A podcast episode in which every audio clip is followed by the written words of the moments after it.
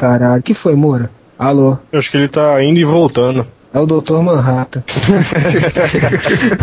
Ele tá ouvindo esse podcast lá no futuro e tá falando pra gente que não vai ficar bom essa É, parte. para, para que o mundo tá acabando. Por isso que tá dando interferência nele, porque são os Tacnos agora. Quem é o Stack? Os Tacnos.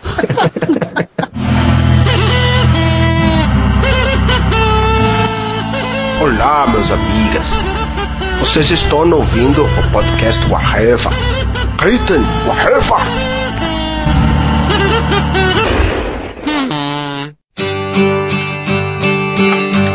Come gather round people wherever you roam and admit that the waters around you have grown and accept it that soon you'll get É isso aí, senhores. Estamos aqui para mais um impressionante podcast Areva, que é o Freud. Estamos aqui com o senhor Tiago Moura, Who whatever's the whatever. senhor Marcelo Soares, A cidade tem medo de mim, eu vi a cara dela. senhor Vini. Nenhum de vocês parece ter entendido. Não sou eu que concordo com vocês. São vocês que pensam como eu.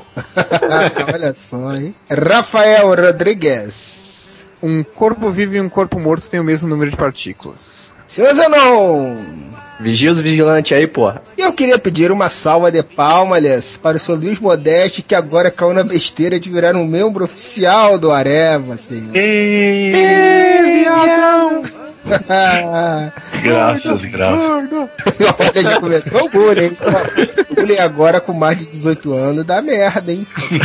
Tem a onda aí. Obrigado pelas boas-vindas e eu gosto do filme. Tem gosto pra todo mundo. Bom, como vocês devem ter percebido, se vocês são leitores de quadrinhos e conhecem um dos maiores quadrinhos de todos os tempos, Watchmen, esse podcast é sobre Watchmen, né? Vamos falar hoje, finalmente, rapaz, um daqueles temas que a gente sempre fala, dá um podcast só pra ele, ele nunca aparece. Finalmente vamos fazer o, o aguardado, pelo menos por nós, podcast de Watchmen. Em virtude aí do Before Watchmen, que está chegando, né? Ou já chegou, quando esse podcast for ao ar, já terá saído a primeira edição dos prequels de Watchmen, que a DC Comics inventou agora. Mas não vamos falar de Before Watchmen, né? Antes que Before Watchmen cague com Watchmen, nós vamos aproveitar essa última oportunidade para falar da série original antes de ler o que vem por aí. Ou o que vinha, né? Afinal, que Resquício se, de dignidade, né? que se passa antes que vai cagar tudo, né? Ou não, veremos. Temos aqui um senhor Zenon, que é um grande especialista do assunto. A verdade é que o Zé é o único desempregado que teve tempo de reler o, o Watchmen. Hoje ele perdeu de assi- assistir a sessão da tarde pra ficar lendo o Watchmen.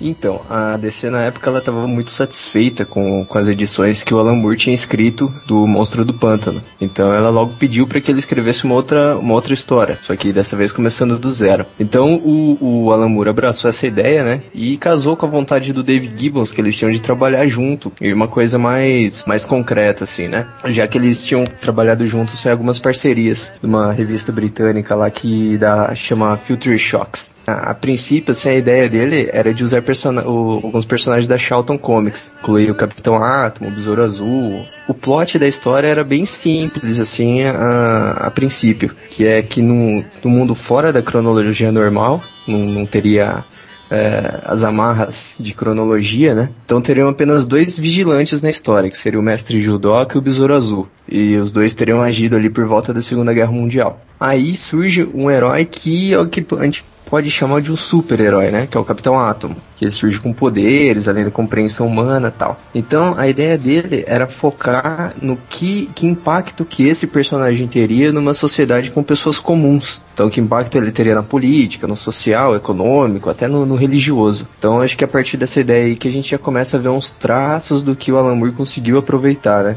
Que, do que sobrou da história que a gente conhece. Sim, mas tem um pouco antes disso, na verdade, o que aconteceu também foi que o Alan Moore ele queria revitalizar um- algum outro personagem, né? Ele já tinha feito a série do Miracle Man, que é como se fosse um Capitão Marvel, né? Um Shazam inglês, né? Um cópia do Capitão Marvel feita na Inglaterra.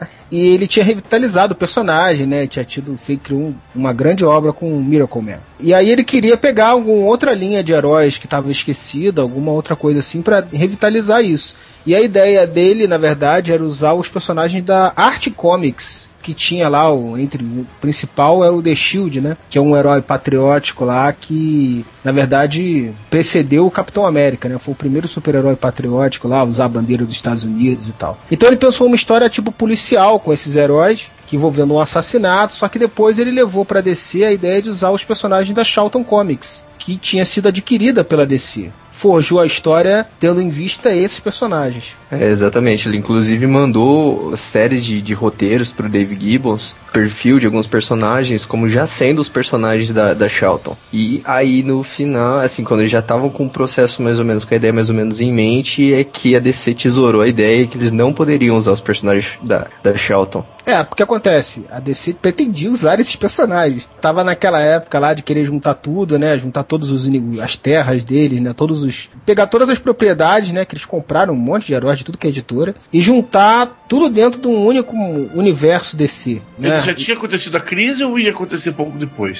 Isso eu acho que ainda não tinha acontecido a crise quando eles começaram. A HQ é de 85, né? A crise é de 86. Não, a crise de 85 também. Não, a conversação a respeito disso, eu acho que começou a se dar antes da crise. É, porque eles iam usar o personagem da crise, o da Charlton na crise. Ia ser Sim. uma das terras. É, e a ideia deles era depois colocar esses personagens dentro do universo DC. Só que aí o Dick Giordano, né, que era o editor da época, quando ele viu a proposta, ele achou muito legal, mas ele falou assim, cara, o que tu vai fazer com esses caras aí? Não, não dá, depois que tu fizer isso, acabou os personagens, né?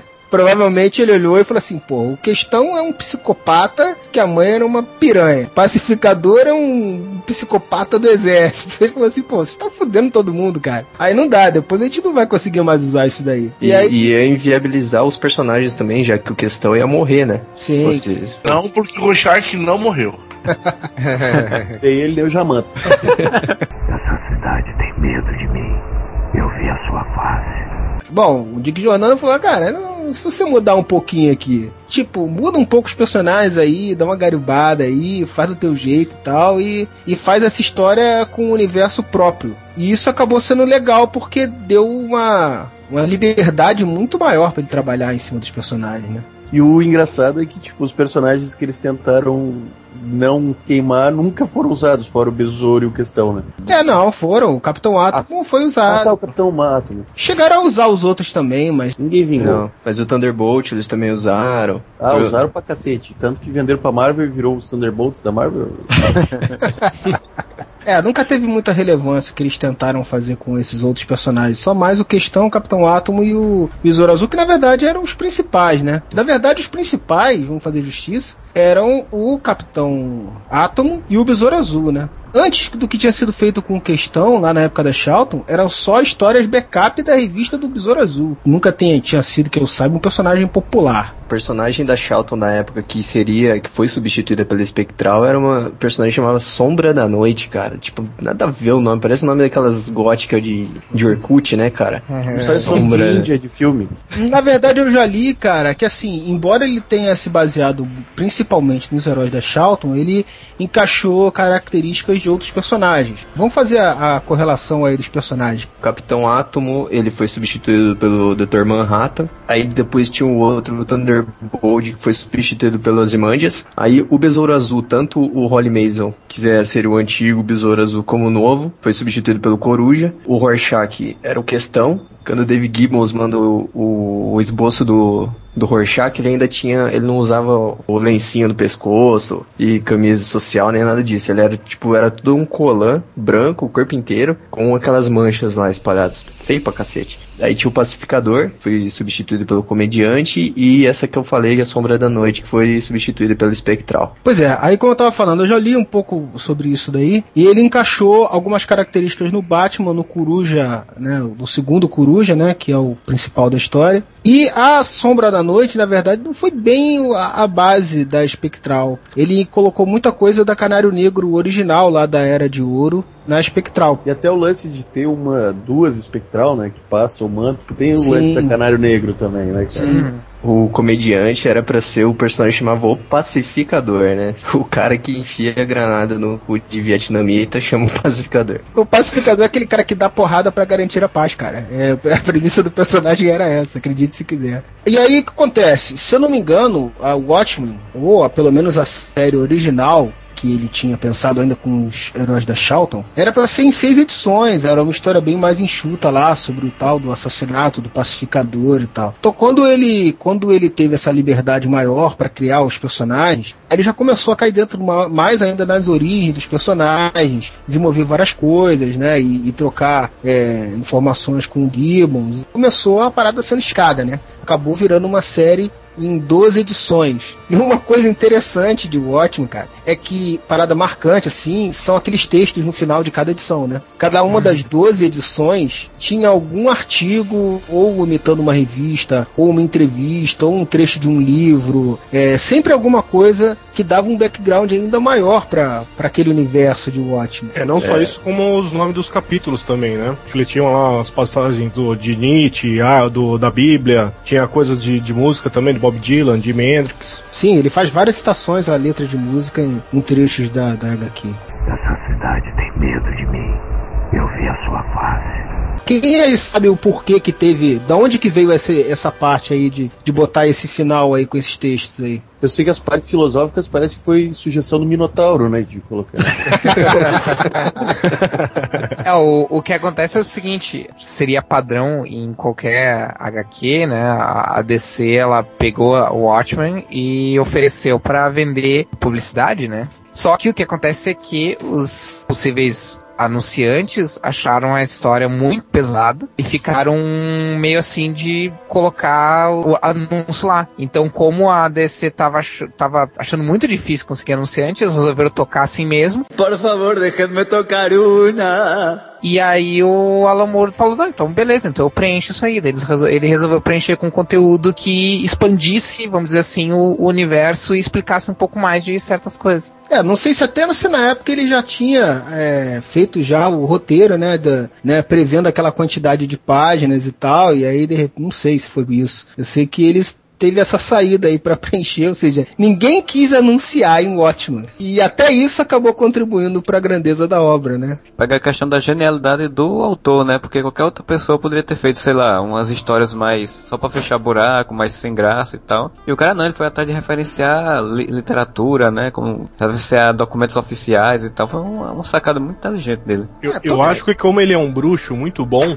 ele sabia que no futuro em 2009 eles iam fazer um filme sobre a série e aí ele já fez a trilha sonora pros caras já, já deixou pronta, os caras tocarem depois. Se ele soubesse disso, ele teria tacado o roteiro no lixo, cara. Se ele soubesse disso, ele teria matado o Zack Snyder ainda na infância.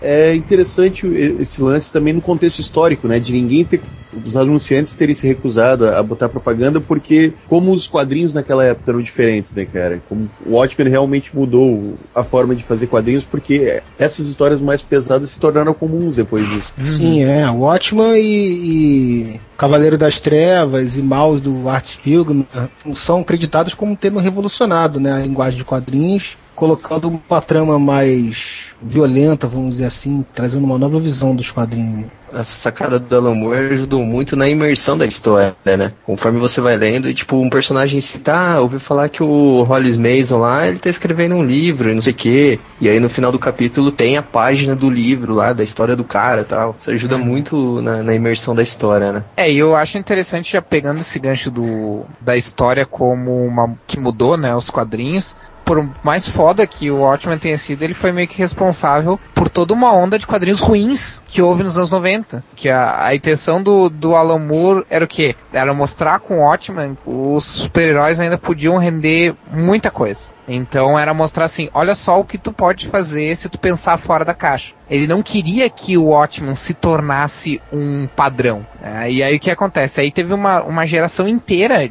futuros quadrinistas, no caso, que olharam aquilo, mas não entenderam a obra por completo e só reproduziram aquilo que eles entenderam. Ou seja, a violência, a estética mais estilizada, mais anti-heróis com problemas psicológicos e tal. E aí a gente teve toda uma geração inteira né? Que, são, que é os, os anos 90, de personagens assim, mas que não tinham milésimo da profundidade que teve o Watchmen, né? Sim, ou até entenderam a obra, mas não tinham competência pra fazer alguma coisa. É, também, né? Eu, eu não sei fazer, então eu vou fazer o que é mais fácil. Exato. A primeira vez que eu li o Watchmen foi, acho que quando saiu, que foi quem? 86, 87 que saiu aqui. Três anos de idade tava lendo ótimo. Eu, li- eu sei que eu li quando eu tinha uns, se- uns 7 anos. E aí, obviamente, eu não entendi quase nada, né? Não gostei muito da, da história, assim. Mas de lá pra cá eu reli várias vezes, assim, e até a última vez que eu reli foi na. Acho que foi na época do filme. E é interessante que todas as vezes que eu li, eu sempre encontrei uma coisa nova, assim. O Rafael com 7 anos não gostou porque ele tinha sérias críticas com relação ao roteiro. Com sete anos, a minha mãe me dava duas tampas de panela pra eu ficar brincando no canto. Oh, mas isso, isso que o Rafael é, falou é interessante, que tem gente que diz que para entender a série era, era necessário ter uma bagagem de literatura, né, de leitura prévia, de, de- do domínio de conceito, né, do- do- dos Uhum. backgrounds, da- das referências que o Alan Moore usou e tal. A questão não é enten para entender precisa ter isso. Se você souber, melhora, né, a, a Sim, experiência. sim, sim. E aí, Aí- conforme você vai lendo, que nem a primeira vez que eu li, muita coisa eu não peguei. Eu li era, sei lá, acho que eu tinha 12, 13 anos, eu não lembro agora. E aí depois, conforme você vai relendo, é que você vai pegando, né, algumas referências que você vai aprendendo É. conforme você vai lendo algumas Eu coisas. acho que o, o Watchman ele é uma obra que conseguiu abranger assim vários leitores. Se você é o cara que gosta de, de historinha de porrada, de super-herói, de sangue, palavrão, você vai ter. Mas se você é um cara uh, que, que estuda mais, vai mais a fundo na literatura e tal, você vai curtir também e vai entender muitas outras referências, cara. Só vai ter um- uma profundidade diferente na história, né? É, cara, eu, eu também li o Watchmen logo que saiu no Brasil aqui, pela primeira vez, né? Já tinha 30 anos, né, Fred? Não, não Tu já tinha. podia fazer críticas embasadas sobre os roteiros. né? Mas, cara, assim, eu tinha, eu lembro que muitas passagens assim eu não gostei realmente. Na época eu falava assim, porra, caralho, fala sério. O que, que é isso? Não entendi porra nenhuma. Mas eu lembro que começou a me chocar mesmo quando eles começaram a mostrar. Foi a, a edição do, do Rorschach, cara. Que aí mostrou a- ele atacando os moleques, arrancando a orelha do moleque. Ele na prisão, falando com o cara lá, do, com o psicólogo. E no final, o lance do cachorro, cara. Do cachorro morto. Aquele negócio do- da mãe dele, prostituta e tal. Tudo isso na época eu falei assim: caralho, mano, que porra é essa que eu tô lendo, cara? Mas é claro, né, que eu continuei comprando, né? É Aquelas histórias que o moleque lê na escola, assim, embaixo da carteira, né? Abre só meia revista, assim, pra ficar. Foi na edição 3 aqui, porque na verdade a primeira, a primeira edição de, de Watchmen aqui era dividida em seis, né? Eles Uhum. publicaram duas, duas edições americanas por edição aqui. A única coisa que eu não entendi na primeira vez que eu li foi o conto do cargueiro lá, negro. Entendi porque que tinha aquela parte assim, mas depois você, você vai era- linkando. Quando eu li a primeira vez, eu passei esses coisas do Cargueiro- Cargueiro Negro. Eu achava chato pra caralho. assim. É, eu também, eu, li, achava fui ler- chato, cara, mas eu, eu Eu li ler assim. só na pra- segunda vez que eu li. vai, vai que eu entendo, né? Deixa eu ler até o final.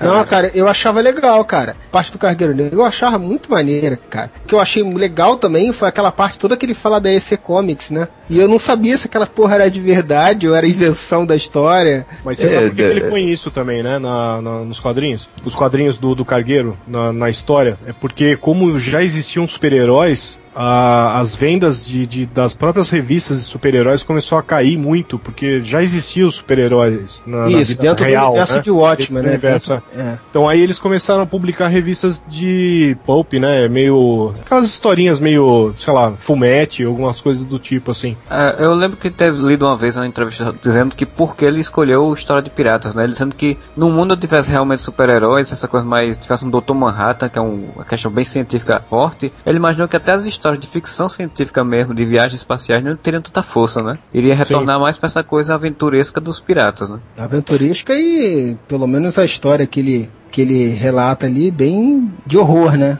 É, e também ele fala da, da EC na, HQ, ele, ele bota o Conto dos Cargueiros Negros como uma história mais de horror, acho que até, até também pra homenagear, porque a, assim como os, os heróis foram proibidos de atuar no, no, no universo do, do Watchman, a EC também foi fechada por causa de uma censura, né? Por causa de ser impedidos de publicar revistas de terror, né? Sim. Tu imagina então qual ia ser a bilheteria de Piratas do Caribe nesse universo do Watchmen, né?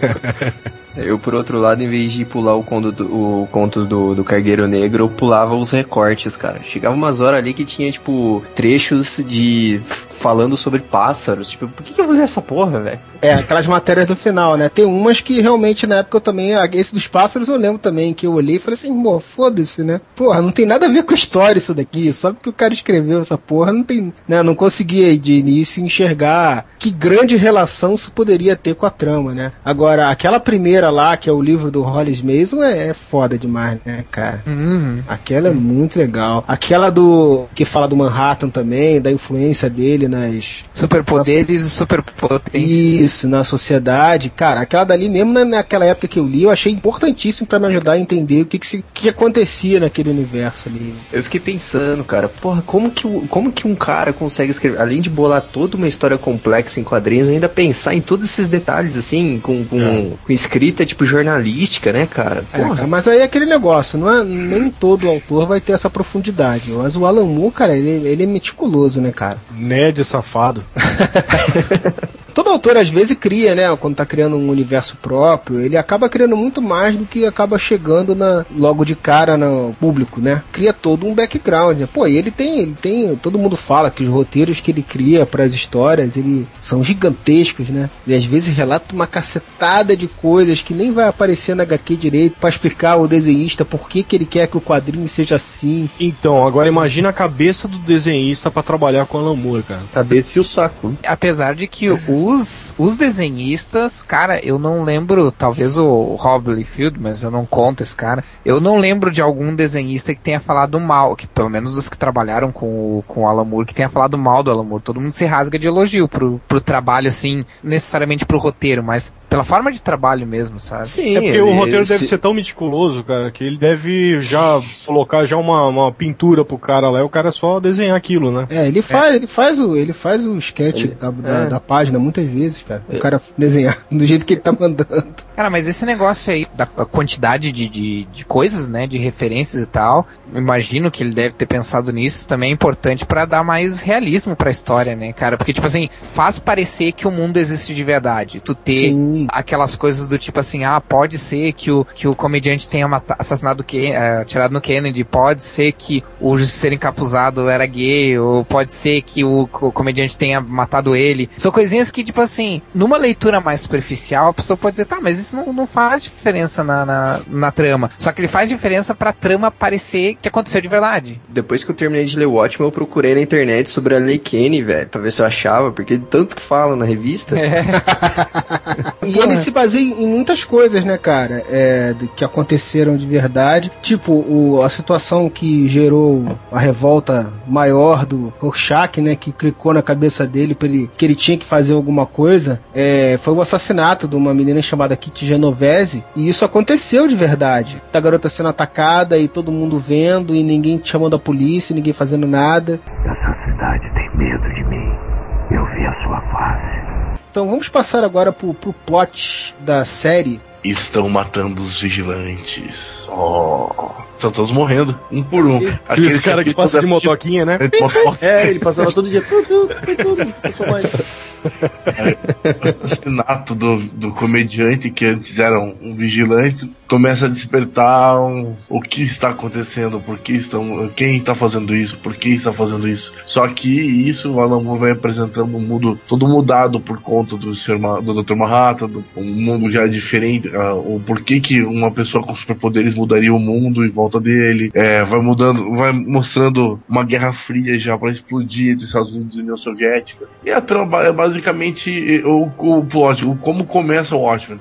E aí, aos poucos, isso vai se revelando um, um plano maquiavélico, né? Que de um grande vilão homossexual, não é isso, Moura? Eu vou falar, ele. Pra começar, ele não é vilão. Já falei que o herói da história é o Ozymandias, cara. Ele evita a Terceira Guerra Mundial. É. O vilão é o Rorschach. Vai pegando o gancho do Mandeste aí da sinopse. Modéstia à parte, é um cara muito legal. Que Paris.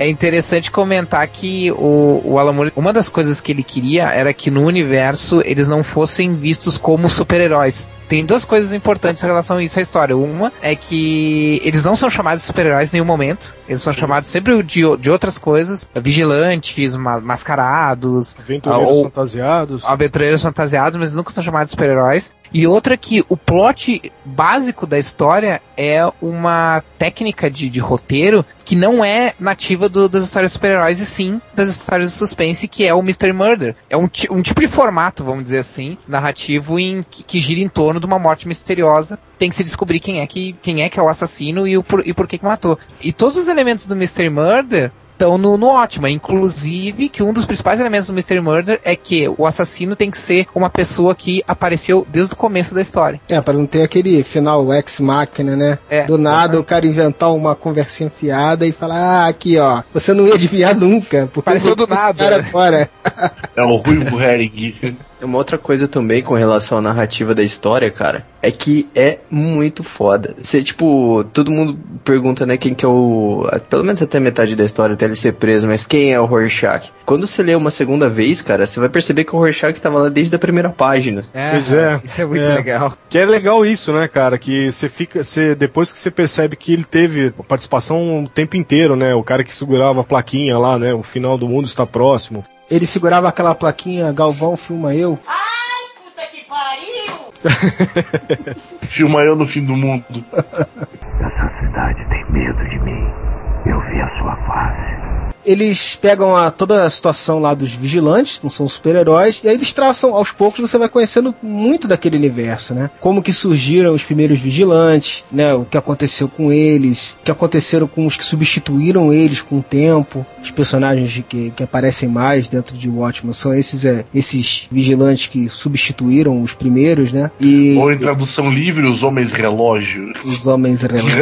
Os Minutemen, grupo de vigilantes né, da Era de Ouro, vamos dizer assim, nesse universo aí de Watchmen. E aí ele, como o Modeste falou, né, ele mistura a Guerra Fria, ele mistura a influência de- do Dr. Manhattan, que é o único personagem ali que realmente tem superpoderes, vamos dizer assim, né? A capacidade praticamente infinita de coisas que ele pode fazer, né? Chega a ser praticamente um deus ali. E aí ele vai dando toda a credibilidade para esse universo e fazendo uma história muito intrincada, né? Como vocês falaram aí. Você vai lendo aquela história e quando você relê, cara, você encontra milhões de referências que você não tinha encontrado. Da própria história, assim, de como Zé falou do, do Rorschach já tava lá desde o início, é, e um monte de outras coisas que você vai vendo, assim, puta, era isso daqui, ó, não tinha sacado e tal. Porque você só vai sacar depois de já conhecer informações que você leu mais à frente. E a transição, às vezes, cara, de uma cena pra outra, é como se você estivesse vendo um filme, né? Tipo, tá a Espectral lá e a mãe dela conversando, e aí a Espectral tá olhando uma foto da época da mãe dela, quando ela era Espectral. Como que era o nome da mãe dela, não? Silk Spectre. Aí dá tipo um brilho, já muda pro, pro quadro da, com um flashback da mãe dela na época, mostrando pro leitor o que, que aconteceu e tal. É uma transição assim que é muito cinematográfica, né, cara? É, e vai me dizer que o, que o Alan Moore fez isso e pensou que isso nunca iria virar um filme. Não, na verdade, ele, ele sabia que com isso ele nunca precisavam fazer um filme. Já estava tão bem feito que era um desperdício. Não, mas isso eu concordo. Tanto que ele usou coisas na, na HQ que não podem, tipo, não podem ser reproduzidas, né? Tipo, tem coisas que ele fez especificamente porque, ó, isso aqui é o que dá pra fazer com quadrinhos. Não pode reproduzir isso em outra mídia, seja cinema, seja literatura, tu não pode reproduzir. Isso é uma coisa legal, né? É uma coisa Mas- que ele sempre procura fazer, né? Assim, ele tenta valorizar a mídia de quadrinhos mesmo. Não contar uma história que ele contaria em qualquer outro lugar da mesma forma. Ele sempre procura usar características da mídia em prol da história, né? Uma coisa que é legal de Watchmen também é que com toda essa parte revolucionária de um monte de coisa que a gente tá falando aí e babando ovo geral, porque é foda mesmo, é que se a gente for ver, cara, os desenhos do Gibbon são, são muito bons. Mas são bem limpos assim. Não tem grandes é, inovações ou grandes. Não é estilizado demais. É uma coisa bem linear assim. Ele é até mais retrógrado, ele é mais Sim. lembrando Era de Ouro mesmo. E Exato. até pelo contexto, né, cara? Pra ser uma coisa bem crua mesmo, bem, bem natural e não, não cheia de firulas pra dar aquela, aquela sensação de um universo real, né, cara? E, e outra coisa, a diagramação da, da revista, né? É, ele usa uma estrutura da página ter nove quadros do mesmo tamanho. E é claro que faz variações alterações e tal, não fica de exatamente assim em todas as páginas. Mas ele usa esse padrão de diagramação que é bem rígido também, assim. Cada É. página tem nove quadrados e nove retângulos exatamente do mesmo tamanho. Geralmente fica chato, né? Um tipo, É. esse tipo de leitura, mas no caso do Watchmen, não. É, mas o conteúdo é tão, é tão interessante que te prende mais ainda. É, mas Sim, é mas- porque o cara conseguiu, dentro desses nove quadros, fazer uma, uma sequência cinematográfica mesmo, né? Você não percebe isso, você vai analisar isso depois, assim. Passa o olho corrido ali, mas não te cansa essa leitura, né? Mas uma coisa que a gente sempre fala muito de Alan Moore e Dave Gibbons, né? Cara, o John Higgins, que foi o colorista da história, também foi sensacional, cara. É o que, é o que dá muito do, do impacto, assim, na história. Às vezes você olha no mesmo quadrinho, tem pessoas de três cores diferentes, mas tudo aquilo pra representar, tipo, a profundidade de cada uma na cena, entendeu? É tudo muito detalhado, a cena quando, quando é um flashback, você já sabe que é um flashback só pelo, pelo, pelo estilo que tá a cor ali. Pô, todos os créditos, né, cara? Não tem como, como falar que o colorista também mandou muito bem na história. Fora É. as letras maravilhosas da Lilia Mitsunaga, né? Sim, sim. Isso eu tô zoando. não concorda comigo, não, Fran. Não, tem que concordar, tem que concordar. Você deu um ultimato hoje aí que agora é, você falou que a gente é que pensa igual a você. Eu falei, é, não, agora eu vou concordar com o Vini. É uma curiosidade aí, as letras quem fez na, na- no original foi o próprio Dave Gibbons. Agora, tem uma coisa também, o Zé falou aí, porque já teve um. Eu não sei, Zé, é o, você tem é, o encadernado novo, né? Pois é, esse encadernado já sofreu uma recolorização, né? Claro que com a própria participação do colorista original também. Não, mas eu tenho eu tenho original que Vossa Senhoria me concedeu através de uma justa troca de, de, de quadrinhos. Sei, pois é. Sim, eles modificaram, eles deixaram com um aspecto mais limpo, né? Basicamente é o mesmo. Isso aí, é essa comparação do, do original com é que eu não, eu não tenho, porque eu não, a minha também é, é baseada na colorização original, a que eu tenho aqui. Mas é boa também, não é? Sim, sim. Essa cidade tem medo de mim. Eu vi a sua face.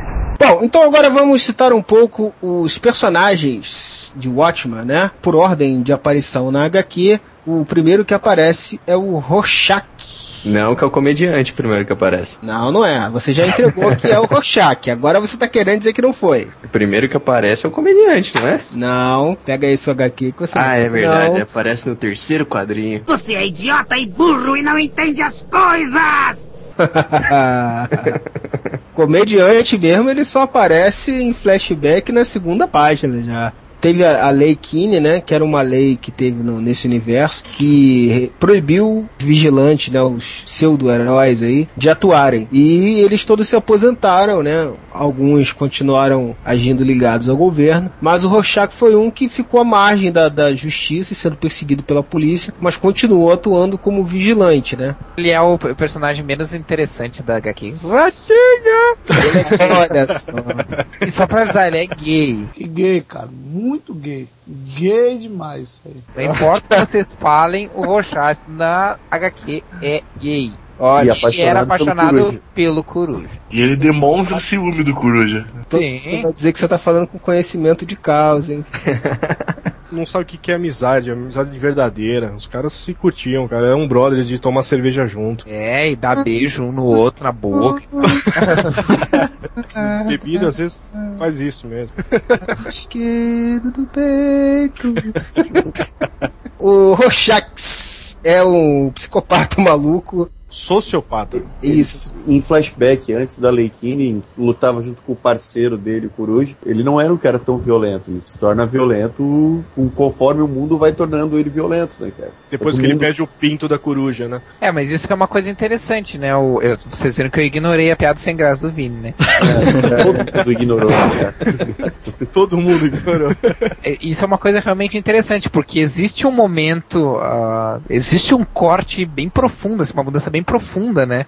Uma cicatriz psicológica muito profunda ali no, no personagem, que antes ele era um carinha que, ah, que nem todo mundo tinha aquelas, ah, aquele idealismo jovem de que, ah, não, nós, nós vamos mudar o mundo dando porrada em bandido de, de joalheria. E aí depois tem, quando acontece aquela coisa que a gente já comentou rapidinho antes, aí tem essa cisão, né? Tem essa marca bem profunda, assim, psicológica nele, que ele se torna outra pessoa, né? Que daí ele vira Ele- um cara foda, né? Ele para de- de trabalhar dentro daquele maniqueísmo de bem e mal, branco e preto, e, e, e passa a ver que é, é, muito mais complexo você, você defender o mundo, tentar transformar o mundo num lugar habitável, porque no universo de Watchmen não é nem tornar um mundo melhor, é tornar um mundo habitável, né? É, eu, eu acho que tem muito a ver com aquela frase até que eu falei no início que ele coloca, né? De que a cidade tem medo dele porque ele viu a cara dela, né? Então é meio que um paralelo disso. A partir do momento que ele viu que a cidade, o mundo, era um lugar, um lugar muito mais sombrio do que ele imaginava, né? E aí ele foi se tornando isso, né? Foi se tornando um ser um pouco mais sombrio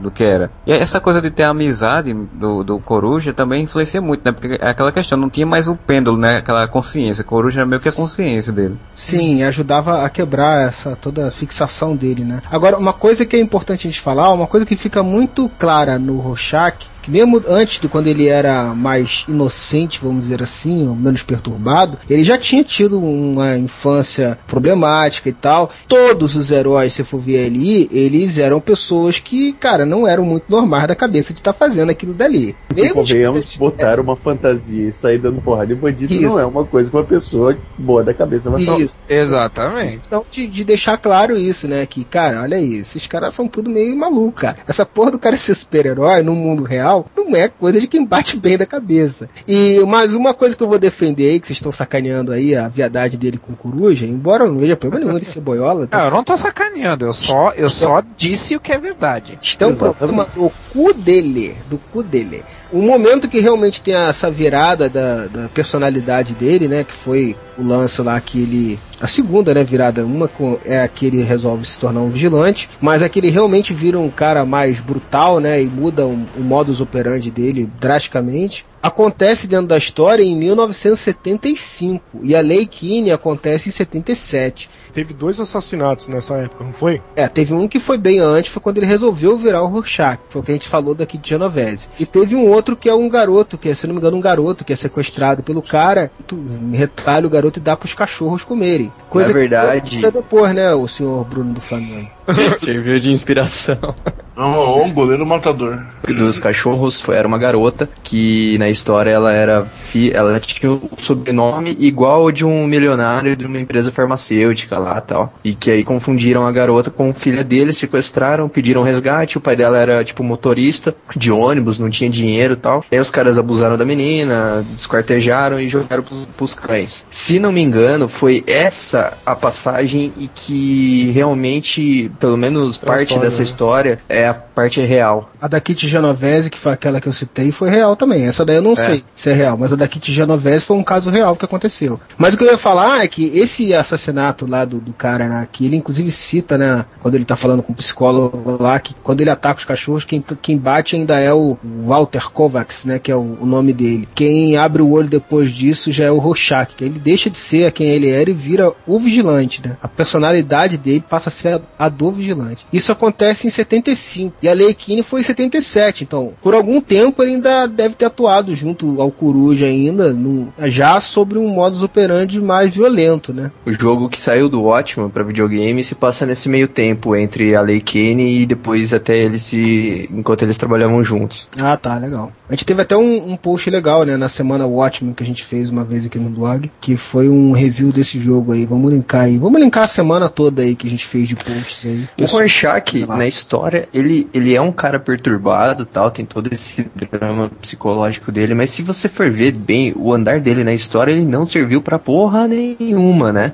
Não, cara, ele é o fio condutor da trama mesmo. Ele que começa é. a investigar o assassinato. É, mas no final ele tentou salvar e no, o plano do, do Ozymandias lá acabou dando certo e não sei o quê. É. Pra pensar, o plano do vilão, quer dizer, do vilão entre aspas, dá certo. Quer dizer, toda a trama ela, ela seria inútil se for dentro desse teu. Sim, é. Desse teu, é, na, na verdade, lógica. eu acho que a, a função dele na, na história é mostrar não é possível tu viver num mundo, no caso no mundo do ótimo, mas acredito que no mundo real também é assim, não é possível tu viver num mundo achando que existe isso é certo, existe, isso é errado. Porque ele tentou levar isso até o fim e quando, quando chegou no final da história, ele não conseguiu admitir que o que o estava fazendo, por pior que parecesse, a melhor forma de garantir a paz mundial. Por isso que ele chorou e pediu para ser morto pelo, pelo Dr. Manhattan. Porque ele não ia admitir isso. E mesmo que partimos do princípio que o que o Ozymandias fez foi errado, é, revelar aquilo ia piorar a situação. Quer dizer, ia, aquilo sim ia ser o, o, o estopim para uma, uma guerra mundial. Hum. Só que o, o Rorschach, ele é tão bitolado no certo e errado que para que ele aquilo era errado, independente do. E tinha que ser falado a verdade, independente das consequências que fossem, que fossem acontecer. Isso É um uma- fanatismo, né? O Mu falou que ele, lá pelas tantas, só que ele percebeu que o Rorschach ia morrer na história. Que ele simplesmente se deu conta, o Rorschach nunca ia se curvar a nada daquilo ali. Que a convicção dele naquilo dali ia ser mais forte do que a própria vida dele. É tipo aquela história que o personagem é, acaba tendo uma personalidade tão forte, tão bem definida do, do, do qual o caminho dele na história, que ele passa a decidir o destino dele sozinho, né? Ele viu que não tinha como ele fazer um final diferente pro Rorschach. Não era o que ele previa de início, na verdade. Até porque ali dá a entender, né, que o Rorschach é um cara de um outro mundo que não vai existir mais, pelo menos assim, né? Com o mundo unificado a, e com a lógica de esperança de um mundo melhor, Rorschach seria um cara do passado, né? E então ele- a morte dele seria exatamente esse, essa, essa- esse cruzamento. Só pra gente finalizar sobre o lance do Rorschach, que a gente falou sobre a, a, a suposta homossexualidade dele, tem um fato, não é o fato do, do Coruja, dele sentir ciúme do Coruja, não sei o que, é que ele escreve um diário, cara. o único cara que pode escrever um diário e não ser considerado gay é o Doug Funny. Ah, ele, né? Só por isso, né? Não, mas eu lembro que no primeiro capítulo lá, ele, quando ele vai conversar na torre, no centro Rockefeller lá com os Mandias, as preferências sexuais lá do, do cara são reveladas tal, e aí ele se acha que, ele acha que ele é são, assim. Então ele fala assim pros Mandias, ele fala assim, ah, eu não tenho desvio, desvio de personalidade como você e tal. Todo doido acha que não é doido, né? Eu, eu só lembro que ele é. que na investigação dele, quando ele começa a investigar o, o comediante, ele vai atrás dos outros personagens. Quando ele fala. Quando ele cita o Ozymandias e fala do Ozymandias, uma das primeiras coisas que ele comenta é, tipo, será que ele é homossexual? Precisa investigar. Tem Eu um- acho que ele queria um parceiro, né?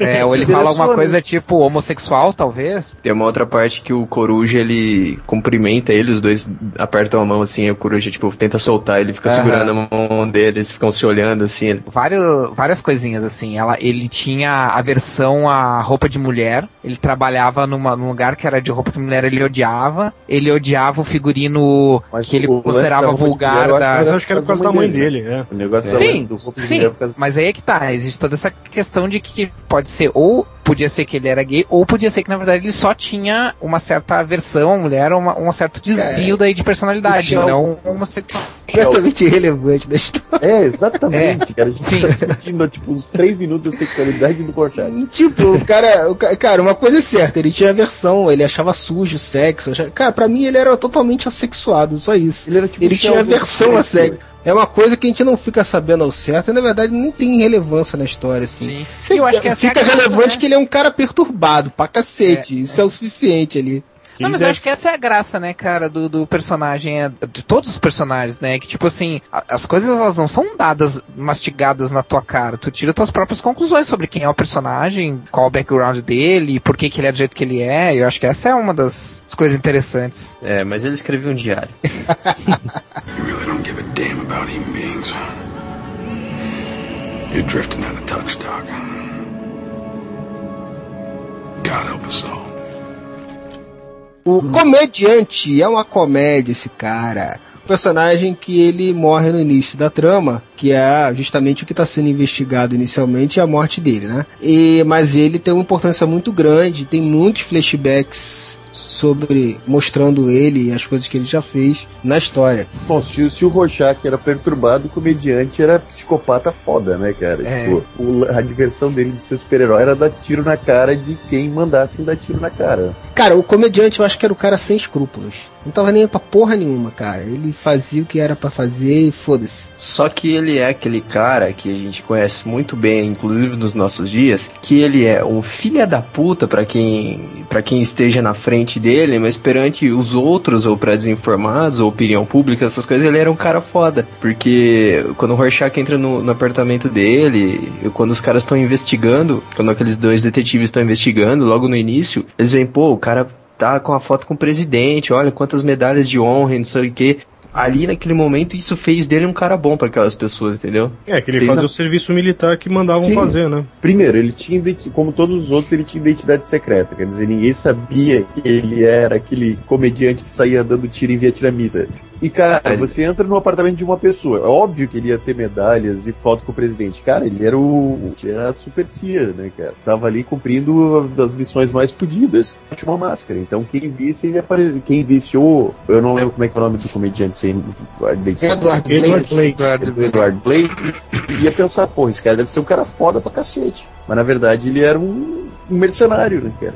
É, eu acho que o que acontece é que o comediante, ele se viu numa posição em que pra ele nada mais fazia sentido, assim. Ele fazer uma coisa boa, fazer uma coisa ruim, ele tá sendo mandado pelo governo, ele tá ah, coçando o saco, pra ele fazer pouca diferença, entendeu? Ele... Ah, mas ele era um filho da puta desde adolescente, né, cara? Ele estuprou Ah, ele- a, a- a Sim, ele tinha tendências- quando ele tinha 16 anos de idade. Ele tinha, é, ele tem- tinha tendências psicopatas. Tanto que, tipo assim, ah, tu falou que se o, se o Rorschach era perturbado, ele era demência foda. Cara, eu, eu acho que tem que ser encontrado um, uma outra, um outro termo pra descrever o, o comediante, porque ele tá muito além daquilo que a gente considera como psicopatia, sabe? Ele se sentia sem lei, né? Não tinha lei que pudesse segurar ele. Então ele fazia o que ele queria. Ele tava vivendo na época medieval, assim. Ele queria Ele pegar era a mina e ela estuprava. Ele era um escroto. É, não, com certeza, to- totalmente escroto, né? Por exemplo, no caso do Rorschach, tem, a gente consegue entender, ver justificações na- nas atitudes dele, no, no comediante não, né, cara? Falou nada que ele faz, me veio aquela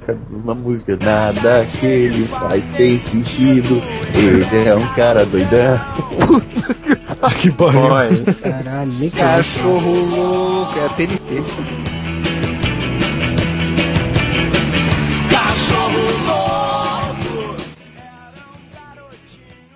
Were supposed to make the world a better place. Dan, that's exactly what I am doing. Nuclear war, human extinction. O segundo coruja, né, que é o Dan Dreiberg, ele aparece ainda na primeira edição também, que o Rorschach vai lá, que ele começa a investigar, né, e aí ele vai procurando todos os que ele ainda tem, né, contactar, todos os ex-vigilantes. E aí o primeiro que ele vai é o ex-parceiro dele, que é o coruja, Bem simplório, ele é basicamente um Batman broxa- brochado, né? Então. E meio falido, né? E hétero, no caso, né?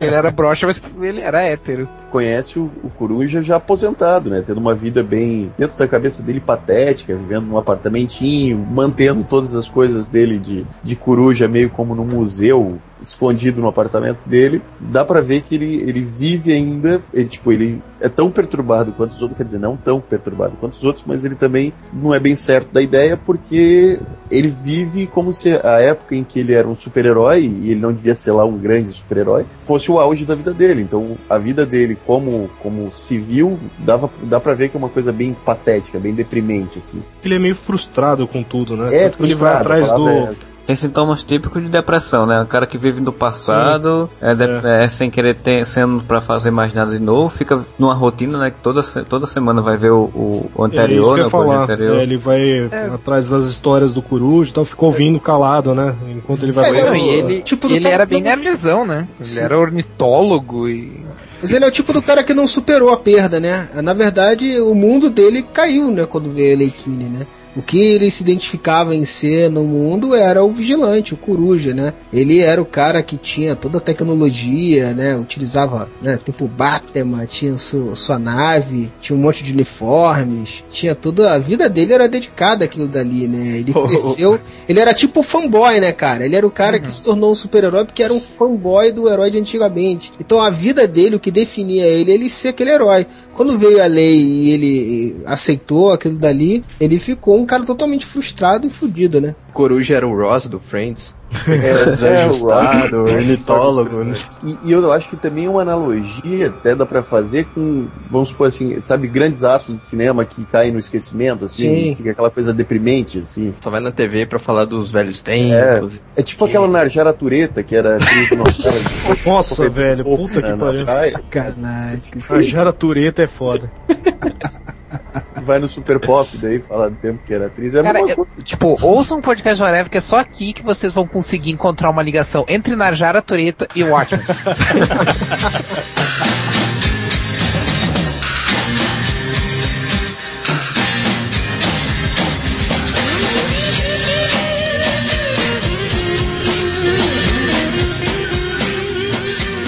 Agora sim veio ídolo do Moura, seu Ozymandias. Cara, a cena que o Ozymandias aparece é muito maneira, cara. O Rorschach vai lá falar com ele, né? O Ozymandias, ele, ele se aposentou um pouco antes da Lei Kine, né? E ele é o considerado o cara mais inteligente do mundo, né? É, o homem mais esperto do mundo e tal. Na verdade, ele já previa o que ia acontecer. Ele tá sempre um passo à frente das coisas que vão acontecer. Ele né? se aposentou porque ele sabia que a Ellen É. Kine ia sair mais cedo ou mais tarde. Sabia É, que na verdade, ele, ele prova que ele é o homem mais inteligente do mundo, né, cara? É. A cena é muito, é muito legal, cara, porque aparece o Rorschach meio que, né, tentando tirar limpo, né, as coisas que ele fez e mostrando que que ele faz não cola muito pra ele, é, você meio que saiu antes, né, ser muito conveniente e tal, né. Começou a ganhar dinheiro vendendo bonequinhos, não sei o que. E aí no final ele ainda vira e fala assim: é, só vim alertar sobre o assassino pra você não acabar sendo o cara mais esperto do necrotério. o Ozymandias é o vendido, né? É o É. cara que, pelo menos no, no início, né? Nos primeiros. Até, o- até a gente descobrir mesmo toda a trama, ele é o cara que agora- saiu antes e se aproveitou disso, né? A Ele é versão um- nacional, cara, de Watchmen, com o dado do Labella falando, você traiu o sistema, mano. você se deitou ao sistema, mano. Da Dolabella é Rorschach, meu Deus. o Ozymandias é o João Gordo.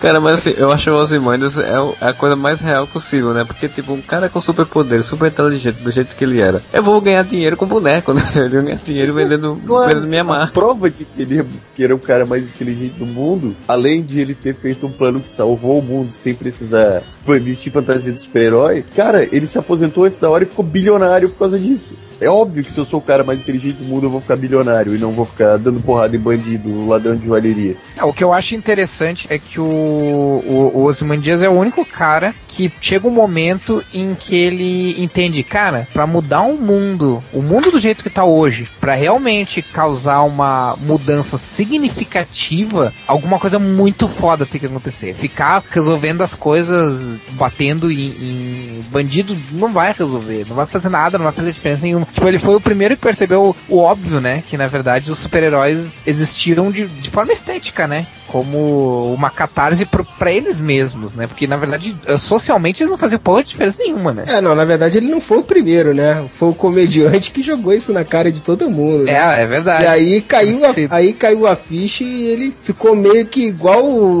o Capitão Metrópolis, que era herói de antigamente, meio com o cu na mão e falou assim, porra, e agora, cara? Pra que, que a gente serve? A diferença é que ele, como o cara mais esperto do mundo, começou a partir pra uma outra abordagem, né? E o outro já tava velhinho, Peter não sabe mais, e aí já era. O Ozymandias, ele não era só o cara mais esperto, ele era desenvolvido tanto intelectualmente como fisicamente, né? Tanto no final, quando a Espectral tenta dar um tiro nele, que ele pula e, pega a arma no alto, né? Ele falou assim, ah, era a única coisa que eu nunca tentei fazer, eu queria ver se dava certo. Isso foi forçado pra caralho.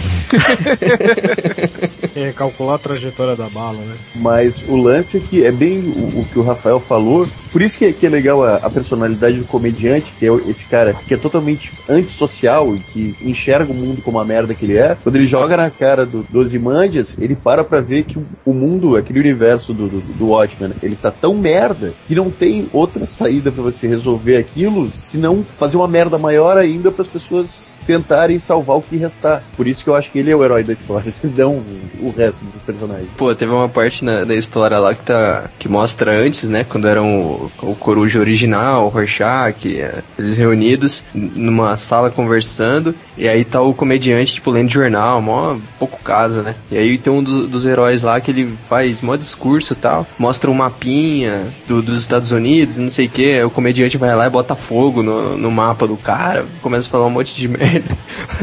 Quero É, pegar o, a cara é o meio- Capitão Metrópolis, é justamente nessa Isso. hora que o É, dizem, comediante... é, dizem que é aí que deu o clique no Osmandias pra ele fazer o, o plano dele, né? Sim, ele, ele falar que, ah, que foi naquele momento que ele viu que, que o mundo estava cercado de, de gente igual o comediante, né? Que viviam em prol de guerra, não sei o quê. Mas, porra, fiquei com mó dó do cara, não sei. Falou- velhinho, né? Aí foi o quê? Foi uns 20 anos antes, né? É, Foi por aí. Puta, um puta tempo antes, porque o, todo mundo era novo nessa. Sim, não era mas- tão mas- novo, né? Mas acho que tá pelo menos uns tinha 16 anos. 16 anos. Pô, foi pelo menos uns 15 anos antes, cara. Que ele, que ele começou a, a, a pensar no plano, assim. Ele não é tão inteligente assim. Se ele fosse, ele teria pensado nisso em duas horas. ele é meio lerdo, né? Cebolinha de bolou planos mais rápido. Mas os, os Cebolinha não dão certo, né? Provavelmente, se o Cascão estivesse ajudando no plano dos Dimandias, não daria certo também, porque ele ia entregar o plano no final.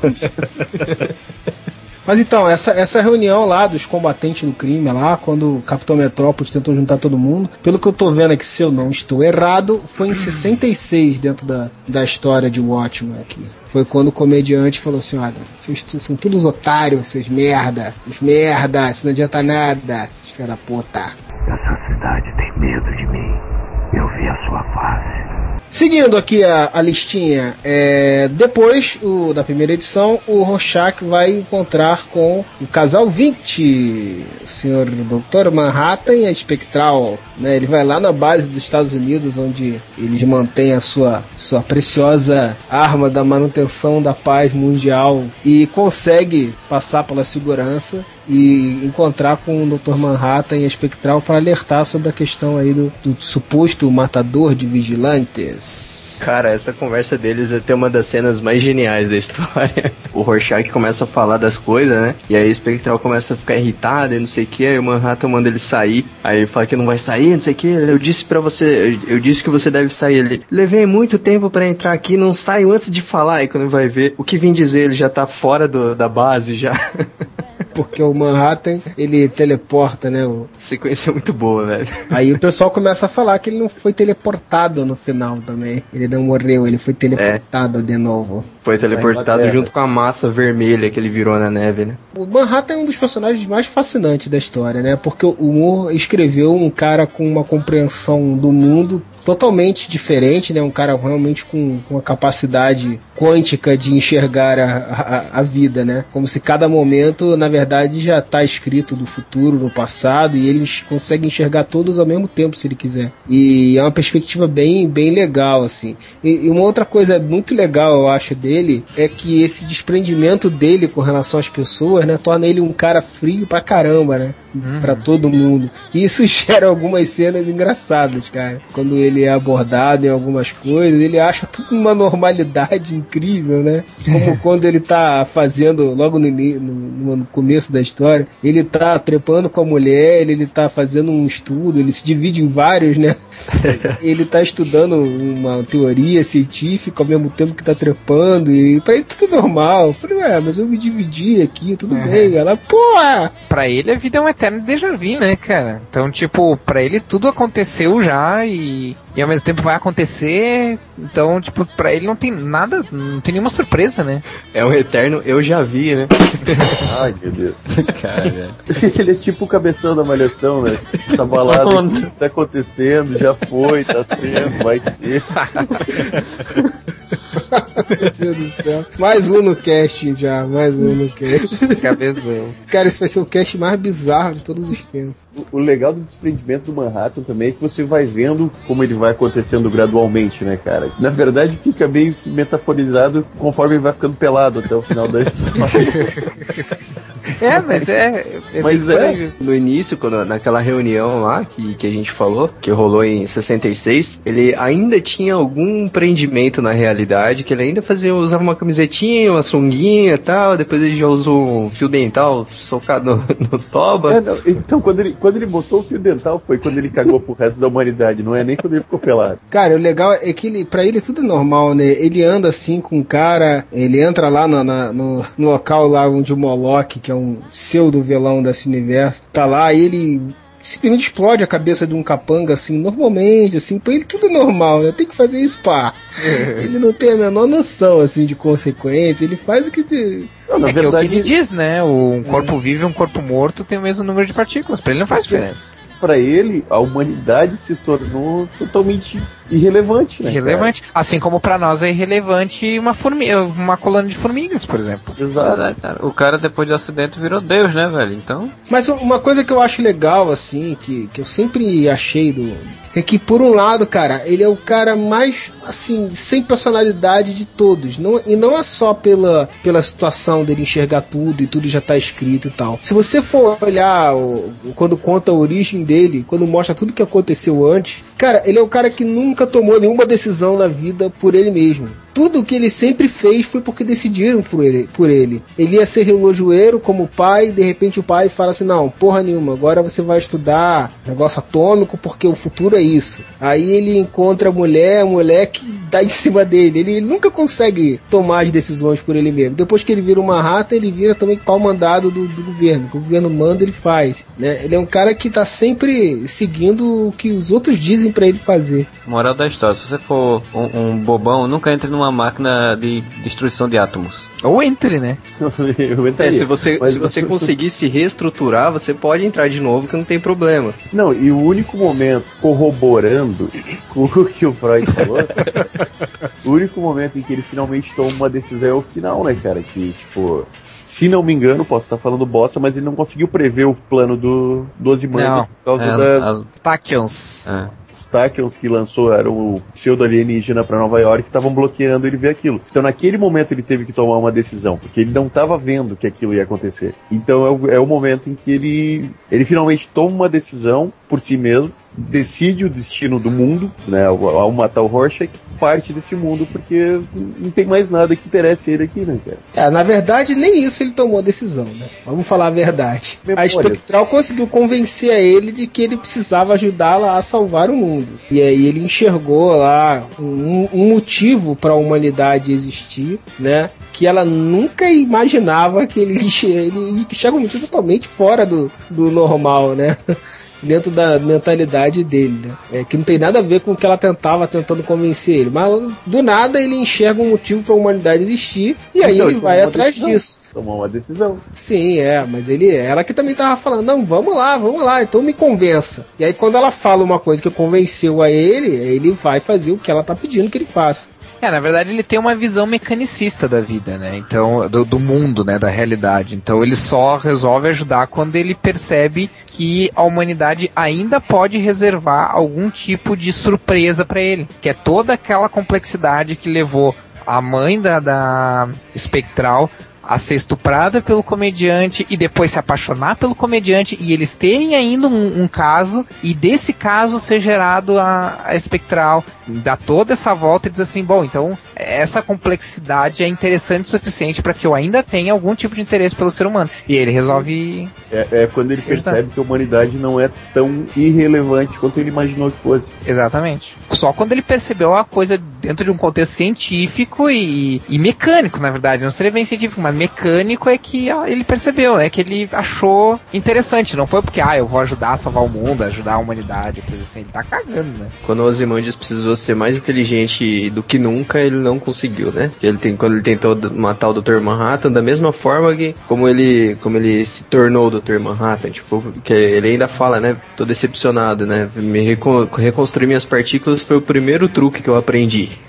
Aí o próprio Dr. Manhattan fala isso, né? Tipo, o ser humano mais inteligente inteligente do mundo, para mim, não é mais não é diferente do que a formiga mais inteligente do mundo para mim. Aqui Cupim mais inteligente. Do... é, então é aquela coisa assim, ele era realmente o cara mais inteligente do mundo, só que o Dr. Manhattan é praticamente um deus, né, cara? Daí... Essa cidade tem medo de mim. Eu vi a sua. A Spectral é a grande alegria, né, do filme, né, da galera, né, com as roupitas. Tem a trajetória legal que é mostrar a, a filha, né, tendo que seguir o caminho da mãe, né, como uma vigilante, né, ter sido moldada pela mãe para seguir aquele caminho, né. É, começou uhum. com uma destruidora de lares juvenil, né. Sim, é. sim.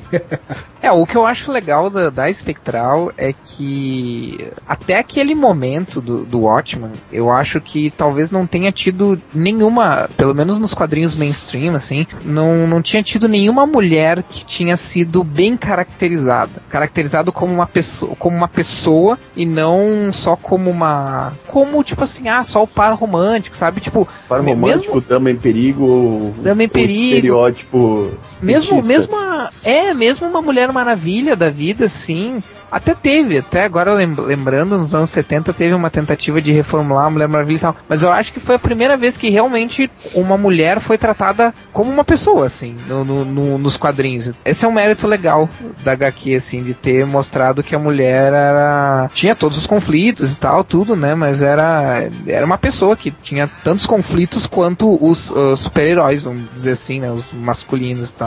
Eu não sei se é impressão minha, a Espectral, a, a segunda, ela nunca quis ser uma super-heroína, né? Ela tava seguindo os passos que a mãe dela tava. Ela foi Uhum. forçada, né? Sim, sim. E, e a impressão que eu tive é que depois da Lei Keane e, de- e do- da aposentadoria dos super-heróis e da forma como estava acontecendo, ela era a única que tinha, tipo, não, beleza, acabou essa porra, vou Tipo, tocar até minha que enfim, vida. né? É, até que enfim acabou essa merda, né, cara? Tá, tudo bem, estou namorando com um cara que anda pelado e azul, mas. Vou passar despercebida, né?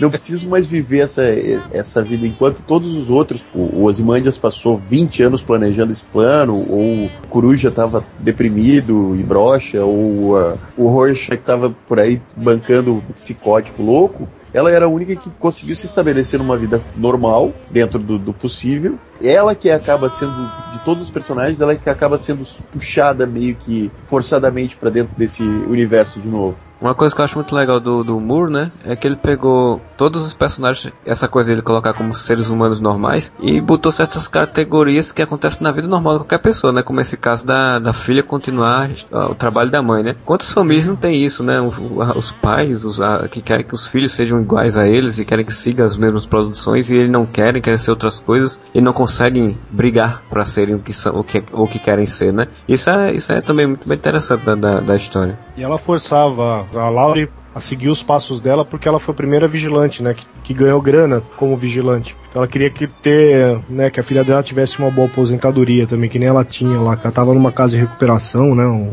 um asilo de velhinhos ricos lá. É. É, mas na verdade quando ela tá numa casa de recuperação é já no final da história, né? É já no Ela- tempo presente, né? Não na época que ela quis forçar a filha a ser heroína. Ah, sim, mas é que ela continua fazendo isso, né? Continua enchendo o saco da filha pra filha continuar tal. Ela vendia muita imagem, os caras até faziam revistinha pornô dela na época e tal. Mas uma coisa que eu tava pensando agora que eu achei interessante que é se a gente parar pra pensar, tá, eu tô, eu tô pegando só na minha- pela minha memória, então me corrija se eu estiver errado, mas tirando o Rorschach, é- ela é, é a que teve a vida mais problemática, assim, e ela é a mais normal de todos.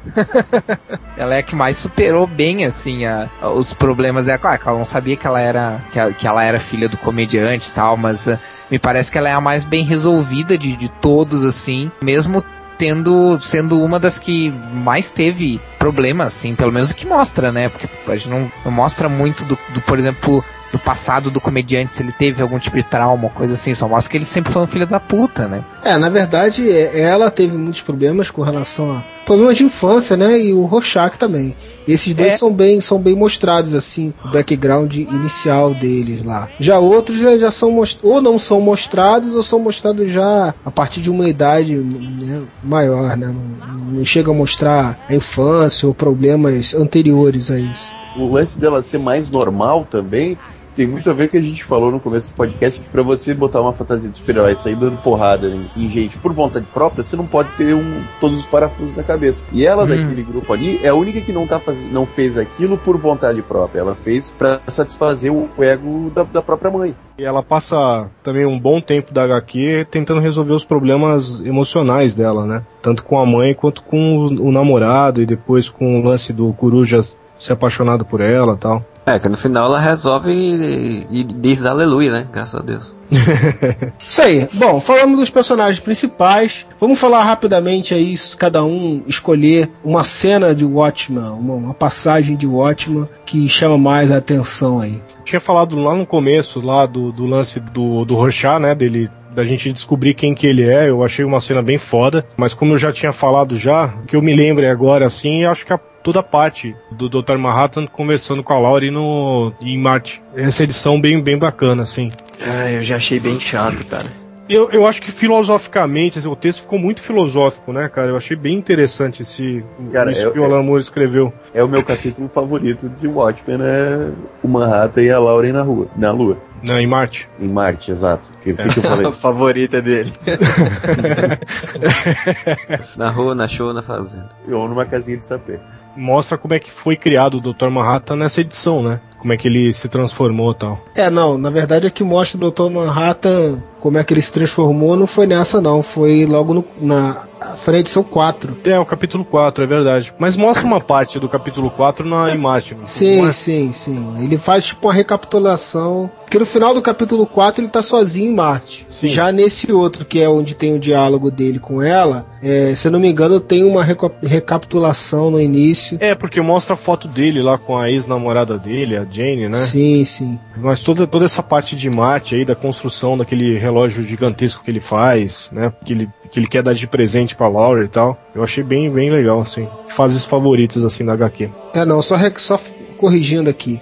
O que tem, na verdade, de recapitulação nessa HQ que eles estão conversando é, é tudo relativo a ela. O relativo à edição que é dedicada a ele é a 4. Nessa, Sim, é, que mostra ele, o- ele mostra o passado dela, ele mostra o- a origem dela, e aí ela entende a questão do comediante. Então, mas é no capítulo 4 que mostra também ele lá no parque de diversões com a, com a- com a Isso. namorada e tal, né? Isso, esse é o que mostra a origem dele. Isso, é. E tá Bom, vendo enfim, só essa- como o Vini tem que concordar com os outros? É só porque esse é o favorito do Moore, aí ele disse que é o favorito dele pra concordar com alguém. Não adiantou nada, não adiantou nada eu botar ele pra ser o primeiro a falar. Alguém tem que concordar comigo, né, pô? Assim, de termos de capítulo, esse capítulo 4 também, do Dr. Manhattan, pra mim é o meu preferido pela questão da, do jogo temporal muito bem utilizado pelo Moore, né? Ele criou um, uma narrativa nessa, nessa parte da história que eu acho foda, né? Muito boa, muito bem construída. Mas uma cena que eu acho muito assim, que eu gosto muito, que no filme eu achei que também foi bem feito, que é a cena da morte do Coruja, do primeiro Coruja, né? Os caras lá batendo nele e ele. Pô, cara, eu fiquei com dó do cara nessa, nessa cena aí, velho. É, o, o cara, ele dando os murros e tendo os flashbacks, né, de quando ele, ele lutava, cara, aquilo ali é fantástico, assim, tipo, É verdade. você entrar na mente do personagem, você vê o quanto ele, ele gostava daquilo que ele fazia e quanto ele era, ele era triste por não fazer mais. Pô, eu, eu os caras batendo nele, eu não é esse filho da puta, é o outro, porra, bate no velhinho. Já disse o Zé, aquele cara que dá boa noite pro William Bonner, né, cara? Eu sinto a história, cara. eu interajo com a história. Maurício Saldanha. Pois é, imagina o Zé, eu imagino o Zé assistindo Calígula. A interação é outra. Mas vai lá, Zé, então, você que tá aí interagindo pra caramba. Pra mim, a sequência, a melhor sequência da, da história, assim, uma das, né? Foi aquela que você falou do, do Rorschach dentro da, da prisão. Logo no início, o psicólogo começa a fazer o teste, o Rorschach com ele, né? E aí a primeira imagem que ele mostra, que ele, que ele lembra da quando ele pega a mãe se, se prostituindo lá com outro cara tal. Só que ele não quer falar aquilo, então ele, ah, eu vejo lindas borboletas, um negócio assim. Enquanto isso mostra o que, que realmente aconteceu, né? Que ele viu a mãe dele lá com o cara, não sei o que, a mãe dele bateu nele, não sei o que. E aí, conforme vai passando, ele, ele manda, ele mata um cara com sopa quente na, derrete a cara do maluco na prisão e tal, que ele, o psicólogo percebe que ele é mesmo um cara perturbado que ele começa a se realmente mostrar, né? Novamente o psicólogo vai fazer o teste com ele, mostra a imagem ele fala, ah, eu vejo um cachorro com a cabeça aberta. O cara já fica meio assim, né? Tipo, porra, já mudou. Que, quem você acha que fez isso com ele? Fui eu. Essa cena não é aquele que ele lembra da, da menina que foi é, sequestrada? Sim, logo Que- que depois os disso. cachorros? É, de- logo depois disso já mostra a cena toda. Essa cena é, é muito foda, cara. É meio que, que aquela indignação que todo mundo às vezes sente, né? Quando, quando vê alguma reportagem falando de, de, de alguma violência contra criança, contra mulher e tal, você fica com aquela vontade de, tipo, se vestir de, de justiceiro, saca? E sair metendo bala no desgraçado que fez isso. Eu acho que pode- Pessoa com parafuso a menos detectada no. É, mas todo mundo tem esse sentimento de indignação, né? Porra, se pudesse meter a mão na cara do desgraçado desse. Meio que o Alan Moore expressando isso, né? Tipo, É. como seria se alguém que realmente pudesse fazer, ir atrás e fazer uma coisa, o que, que, que ia acontecer, né? Eu confesso que também tem algumas coisas que eu vejo, cara, que me dá uma revolta meio psicótica, assim, de eu penso nas torturas bizarras, às vezes, pra fazer com o filho da puta desse, cara. Mas não fantasiado de super-herói, né? Não, não, não Ah, fantasia tá. de super-herói.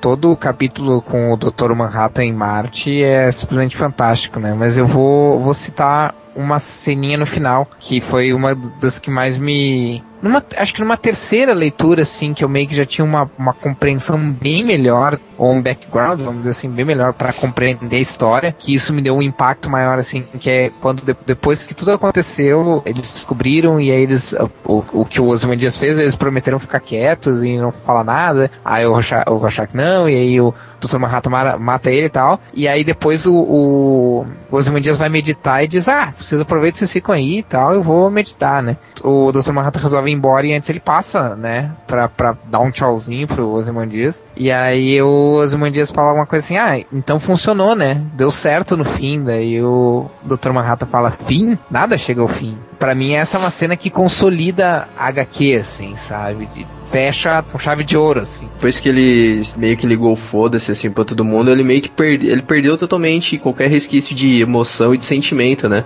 E aí parece que bem no final, assim que ele ele vê ali a espectral e o coruja dormindo juntos, tal, que ele ele ainda abriu um sorrisinho, né? Tipo, pô, tentando lembrando ainda de algum resquício de emoção que ele devia ter por ela. É, eu acho que ali foi mais ele uma certa satisfação de que ela encontrou, se encontrou após ele, né? Porque por mais insensível que o cara fosse, aquilo que aconteceu com a primeira mulher dele che- chegou a mexer com ele, né? O lance da mulher ter ficado com câncer por causa dele, ela guardar a mágoa dele ter abandonado ela e tal.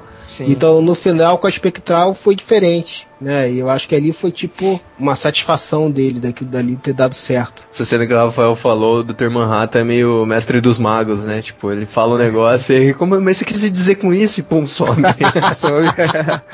Não, e, e essa cena que o Zé falou aí, que daí o, o Dr. Manhattan olha e vê o, a espectral e o coruja é muito foda, porque relendo a HQ, percebe que lá no começo, acho que na segunda edição, quando o Dr. Manhattan tá lá fazendo os experimentos dele e a, e a, e a espectral fala: Ah, eu lembrei, depois, logo depois que o Rorschach passa lá, e ela fala: Ah, pois é, o Rorschach falou do, do, do Dan, né, que é o coruja. Ah, faz tempo que eu não vejo ele, vou ligar pra ele. E ele faz a mesma expressão que, que nessa cena, como se ne- nesses dois momentos ele tá vendo as duas coisas ao mesmo tempo. As duas coisas acontecendo ao mesmo tempo. É muito É, foda. Não, não, não está. Porque, Porque essa cena foi depois do Stackion. Ah, mas é indiferente, cara, porque ele tá com a mesma expressão. Pode, pode olhar aí na HQ se tá com Tá, a na mão. mas Tá acontece exatamente com a mesma expressão. Ele pode estar vendo que depois ela vai ter um envolvimento com ele, porque isso ainda acontece antes do Não, Stack. só que tem o Não, seguinte. não foi ele que força pra ver a- o, o Dan? É ele que força, não é? Não, ele não força, ele meio que Sugestiona. um... Não, mas assim, ó, ah, Freud, é, a questão dos Tachyons, elas foram uma influência temporária. Foi É. naquele momento do. do... É, foi só naquele período ali da, da explosão. também, né? Exatamente. Então, tipo, a visão do Dr. Manhattan de passado, presente e futuro, ela só é bloqueada na, naquele período que abrange a, o, o mandar o- a criatura pra lá, pra, pra Nova York, e ela explodir por causa da- do teletransporte, né? Então depois ele voltava ao normal, né? Tô certo disso não. Eu sempre entendi diferente. Sempre entendi diferente.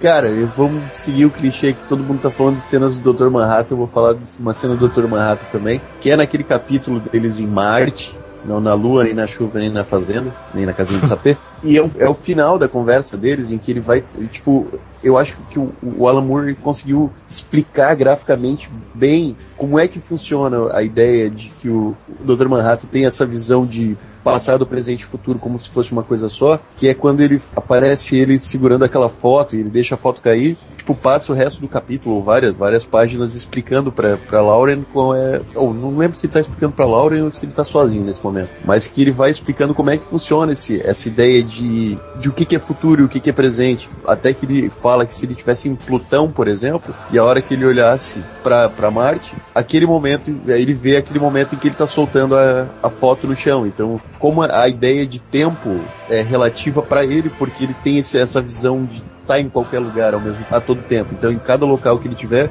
ele vai ter essa visão diferente de tempo. Todo, todo o conceito envolvendo, envolvendo a percepção temporal dele na HQ é muito foda, né? Por isso que ele é um personagem fascinante mesmo na história. E ao mesmo É. tempo, se, se você tentar. Se a gente tenta imaginar como seria isso, já é, per- perturba, né, cara? Você, porra, deve ser muito ruim assim. Então, e é isso que é engraçado, porque nessa, nessa cena da, da, da foto que ele deixa cair no chão e depois que ela se repete com ele vendo de longe, parece que pra mim, pelo menos, consegui me elucidar como é que funciona isso, mesmo que seja totalmente incompreensível se você pensar de uma forma pra você, né?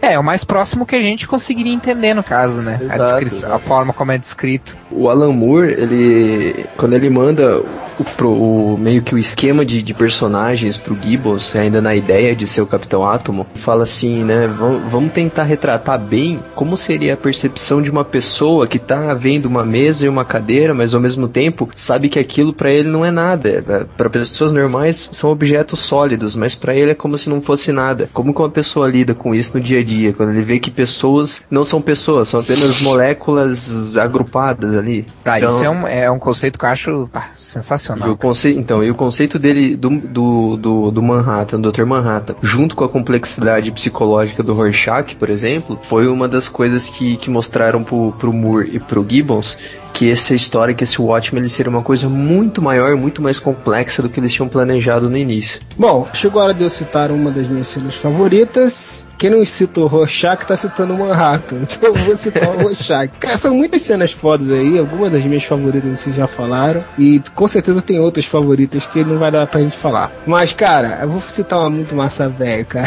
Que podia estar em qualquer HQ, mas por acaso tá em Watchmen. É a fuga da prisão do. É tudo o Rorschach na prisão, mas não toda a parte da que envolve o psicólogo e tal, que você falou que eu também acho foda. Cara, ele como um motherfucker na prisão é muito maneiro, cara.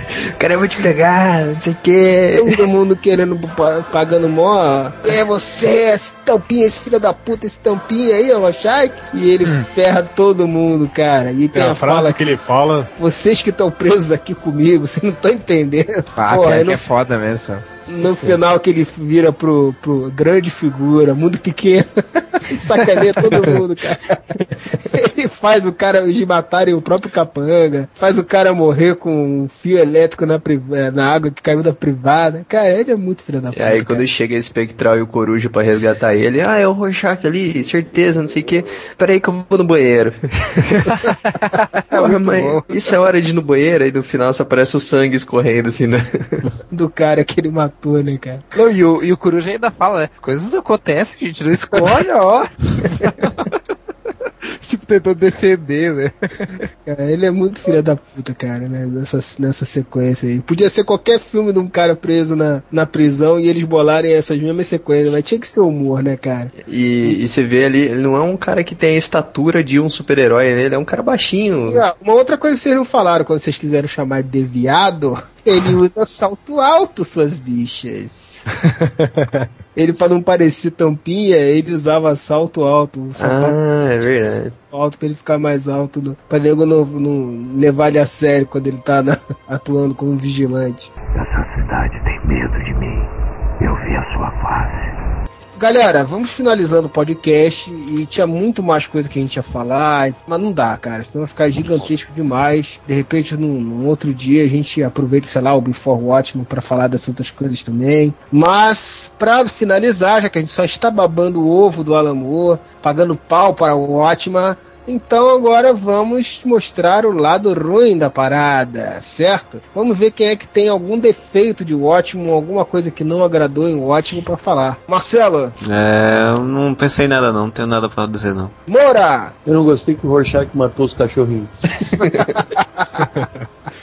Rafael Rodrigues. Cara, a gente já falou disso antes, mas eu vou citar de novo. A cena da que o Ozymandias pega a bala. Cara, não importa a explicação que dê. Essa é forçada pra caralho até pro, pra história.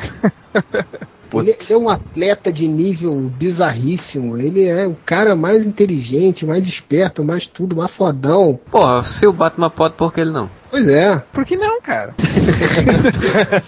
Simples Todo mundo assim. pensa que o cara vai dar uma baita de explicação, né, cara? cara? E o Batman é um merda também. Senhor Zenon. O cabelo da, da Silk Spectre é muito errado, né, cara? Deixa eu ajeitar meu cabelinho pra me preparar para essa historinha. Parece ser ótimo, hein? É a primeira. É da primeira. Ah, parece um poodle, né? Comentário de jaça que você fez Mas aqueles recortes que a gente falou durante a história, é, muitas vezes eram um pé no saco, cara. Os trechos do livro do Hollis Mason, entrevista com, com o White. Cara, tipo, você ficava pensando, porra, se eu não ler essa merda, é capaz eu perder alguma coisa importante na história. Mas ao mesmo tempo é um saco ficar lendo isso. Eu discordo pra caralho. Porque você gostava, Sirius? Sim, cara. Só quando eu li a primeira vez, alguns deles eu falei, pô, que porra é essa do cara falando, mostrando, falando da vida das corujas? Foda-se, por que, que eu quero saber disso? Mas isso foi na primeira leitura que eu fiz, muito tempo depois, e mesmo nessa época, alguns eu gostei muito. Mas por que, que você gostou do, do- falando da coruja, por exemplo? Ah, não lembro, cara. Eu sei que depois, quando eu reli, enxerguei paralelos interessantes na história. Quantas vezes vocês leram Watchmen? Cara, eu já li umas quatro vezes, eu acho. Essas partes, você pulou ou não? Não. Porque assim, eu quando eu li na terceira vez, eu já pulei essas partes, cara. Eu não, não tinha mais saco pra ler. Acho que nem um conto do Cargueiro eu acho que eu li. Eu pulei Não também. pulei, cara. Sabe porque eu nunca. eu- todas as vezes que eu li foi muito tempo depois uma da outra. Na verdade, eu tô folheando ótimo e tô com vontade de ler de novo já. Eu que dei vontade Não, de ler. então, esses recortes, eles ajudam muito na história, tem coisas bem interessantes. Mas tem algumas partes que são muito longas e são muito chatas, cara. Pô, cara, são quatro páginas, cara. Quatro páginas de texto, tu acha muita coisa? Pô, cara, Tu lê livros? eu não lê muito, não, velho. Tu escreve livros, Zé? O Mas- ponto dele tem meia página, tá ligado? e com fonte tamanho 20. Não, mas tinha hora que enchia o saco. Você queria ver a história desenrolar e. Não, tudo bem. Eu entendo pra você isso, mas pra mim não, eu não achei. Entendo pra você, ó. Eu entendo pra você que é um ilustrado. Olha, seu ruim. imbecil. Eu não vou mais conversar com você, você é muito burro, né? Mas eu não vou conversar com você porque você é burro, entendeu? eu não vou conversar com você porque você é burro. Na verdade, eu tô catando piolho aqui pra falar o que, que tem de ruim, porque eu não consigo ver, cara. Então, tem uma clássica que é, que é uma furada, né, cara? Aquela parte da senha do computador do Ozymandias, né, cara? Aquela foi uma cagada, né? Tá certo que na época, né, não, não era tão trivial, né, quanto hoje. Mas, cara, que computador vocês já viram em qualquer época? Olha, eu já lidei com um computador, aqueles de tela verde, que era terminal burro, mainframe, É, cacete. Também já Ele tive vai- experiência. que ele completa a senha pra você. Você bota uma senha errada e o que mais? Tá faltando um pedaço. Nenhum computador de senha. Que segurança é essa? Ainda mais, é, ainda mais o computador do cara mais inteligente do mundo. É, pois é. A única explicação, segurança. a única explicação viável pra isso é que ele queria ser achado. Só que não, Ah, é o Você digita a senha, você quis dizer. Mesmo assim, cara, é, seria ele forçar o computador a, né? Ele tá chamando os outros de burro mesmo, né, cara? Tu coloca a burro, senha, dá um enter. Parece um bonequinho de forca, né? Pra você com... completar.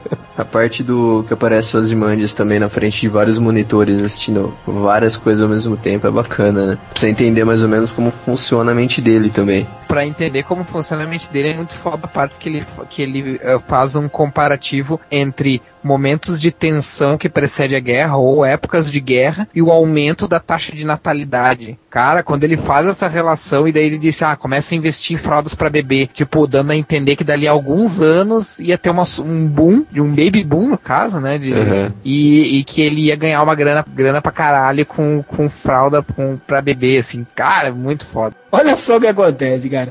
Os caras estão pesquisando qual será a senha do computador do cara mais inteligente do mundo, né? Aí eles ligam a parte das pirâmides, né? Entregadoras pirâmides, não sei o que lá. Aí eles colocam. Aí o, o coruja vai e bota senha. Aí ele escreve Ramsés. Aí o computador responde: senha incompleta. Deseja acrescentar algo? Porra. É tipo assim, senha incompleta. Deseja acrescentar algo? Mais queijo? Mais bacon por apenas um real? Porra, que porra é essa, bicho? Na, na edição. computador faz isso, cara. na edição revisada aparece assim, senha incompleta, deseja acrescentar cavaleiro? Cavaleiro? Não sei. Aí ele digita Ramsés II. Aí aparece senha aceita. Olá, Adrian, eis os arquivos que deseja. Ele já adivinha os arquivos que você quer já. Não, porque o cara tava pedindo os arquivos da, da integradora pirâmide. Faturamento líquido de 115 milhões. É, meu amigo. Então, essa daí eu achei que foi, puta, muito forçada, né, cara? Dava pra tentar dar um outro jeito dos caras matarem a senha do que o computador falar falar isso, cara. Mesmo que o cara falar, ah, não, mas o Ozzy queria que fosse descoberto por ele, pra eles irem lá. Pô, mesmo com essa desculpa, cara, não cola, bicho. Porque o cara teria que ter tornado o computador um sistema bizarramente inútil, né? A segurança do computador. Propositalmente. Especificamente pra essa situação e, porra. E o Coruja não é nenhum ignorante, né, cara? Ó, mas foi mancada ele matar os cientistas lá que ajudaram ele também, cara. Enterrar as evidências, né, cara? Que matou todo mundo lá com o Alien, o cara de Porra. Tá, Ma- Matar meia dúzia de cientistas, ele quer que se foda, cara. Matou o molequinho que lia o conto do Cargueiro Negro lá, pô. Matou geral. Vini, achou aí sua, sua parte? Concordo até com parte aí do negócio do- da senha aí, mas em questão de desenho, eu acho que o Gibbons lá devia ter dado um talento maior assim pro alienígena, eu acho. Mas o que compensou essa. Assim, não, não gostei da, da estética do alienígena, assim, eu achei muito forçado. Mas o que compensou foi a cena da destruição da, da cidade, assim, que foi do caralho, né? Os detalhes que tem, dos caras tudo morrendo, tudo pendurado pelas janelas, assim, foi do caralho. Que é um Você não gostou de da, da, da buceta dentada gigante? Isso, é. coisa legal que ele faz um monte de sequência de páginas completas, né? De uma página só com as imagens das pessoas mortas e o sangue e tal. É que na verdade é mostrando mostrando partes do todo, né? Tipo, primeiro ele mostra o todo, depois ele mostra partes do todo mostrando o tamanho daquilo, né? Que tipo, o, o que o que é que tudo aquilo fez, né? Vai realmente é, é- é bem impactante assim essas sequências. É, tem É. uma cena fantástica que tem os caras pendurados na, na janela assim, que o vidro tá quebrado, mas aí dá pra você perceber que parece que são requadros dos quadrinhos assim. Tem um relógio, né, que deu meia-noite, tá aquele sangue escorrendo. Tem os requadros assim que parece que tá em sequência assim, ó, o pessoal tudo morto assim. Continuando a cena na outra página. Fora as capas também, né, que assim, você dá uma olhada na capa, assim, você fala assim, ah, são capas simples e tal, mas é, Mas tem tudo a ver, né? Com... tem tudo a ver com a história, com, com o capítulo, né? É, não, as capas elas são a primeira cena da, da HQ, cara. Se É. você olhar, ah, se você vier olhar e imaginar aquela dali como um daqueles quadrinhos pequenos, ela sempre precede o primeiro quadrinho da HQ, que É. tá na, na primeira página. E eu lembro que a última era toda branca, né? A penúltima. Não, a penúltima, A que era, penúltima, é, que era desculpa, é. aquele mata os, os cientistas, né? Na época, eu lembro que eu não, não curti a capa. Falei, pô, uma capa toda branca, né? Só tem um, uma sujeirinha que nem se fosse o sangue, né? No broche do comediante. Mas depois é, mudou a minha opinião. Aí nessa, nessa página inteira aí tem. É, Que aparece o alienígena, as pessoas mortas e tal, tem vários easter eggs, né? Tipo, tem um. Tem um papelzinho com uma mancha tipo de Rorschach assim no, no chão, tem um vidrinho do perfume do, do Ozymandias no jogado também e tal. Os jornais, né, com escrito guerra, né? Tipo a pergunta guerra. O broche Tem um do- cartaz do filme que tá no cinema, é o dia que a Terra parou, cara. Sim. Isso é outra coisa também do que o Alan Moore faz, de que é por causa da Guerra Fria a paranoia aumentou e por causa disso aumentou o número de filmes sobre invasão alienígena. É por isso que o Ozymandias faz uma invasão alienígena. É um dos motivos, né? Na última página inteira que tem o alienígena, que realmente mostra tipo, o rosto, por assim dizer, do alienígena, numa lixeira ali tem o símbolo do, do The Flash, e mais embaixo, perto de uma tampa de um hidrante, assim, tem o símbolo do o broche do comediante com a manchinha de sangue lá, o smilezinho. Sim, agora esse símbolo do The Flash, na verdade, eu não sei se ele aparece só nessa cena não, cara. É porque isso daí é o símbolo para identificar os abastecedores de energia lá pros carros. É pros carros elétricos, é isso mesmo. Ô, você, você citou o cartão do Rorschach lá no, no Zé? É. É porque se você olhar bem, o psicólogo que cuidava do Rorschach tá morto ali. Ah, é verdade. Cada maleta dele, provavelmente. Verdade. O cara pensa em tudo, velho. Fora nas capas também, aquela tarja lateral, né, que os caras criaram para pro nome Watchmen, que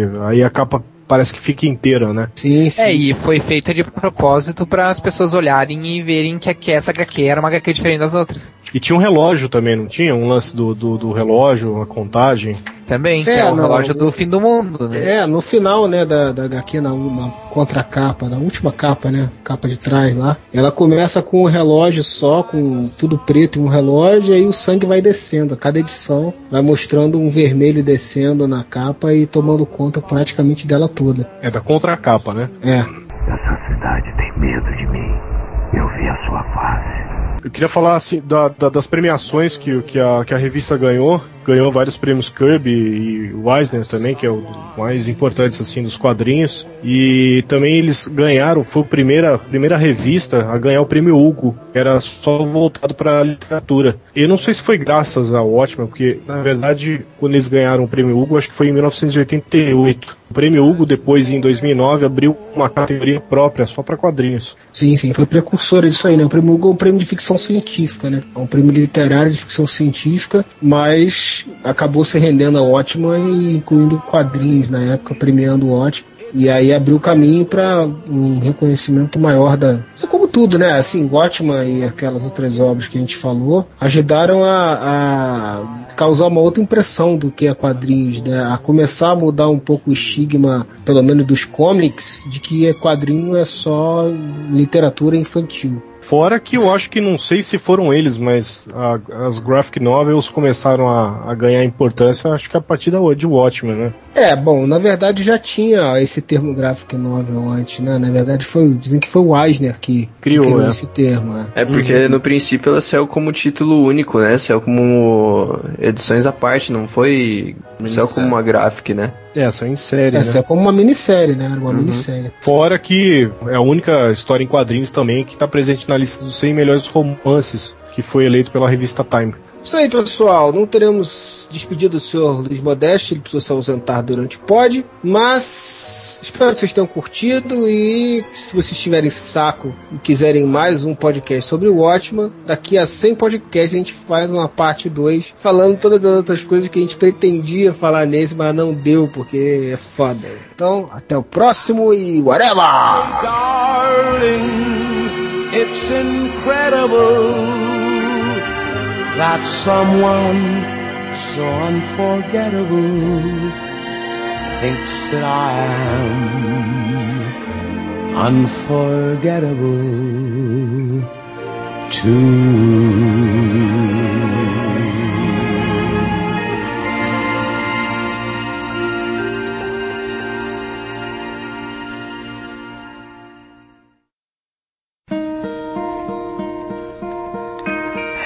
Darkness, my old friend.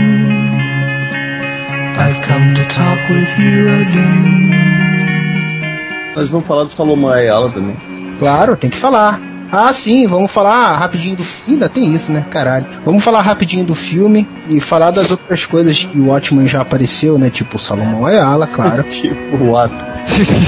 o Simpsons, que é o, o, Salomão Ayala. o V de, v de, v de, Como é que é? Watchman Babies in V for Vacation. Tem aquela abertura do desenho animado dos anos 80 do Watchman, que é maneiro pra caralho também. Ah. E a famosa famigerada Watchmen 2 de Rob Liefeld. Ah, puta que pariu. Gay Super Heroes? Hum, mano. Ah, lá. é, essa, os caras pró-gays fazendo propaganda. Legal a imagem, cara. Realmente o cara falou, aí, foda-se, né? Não faz a menor diferença. É, o Superman podia mesmo ser gay, né, cara? Tem o cu de aço.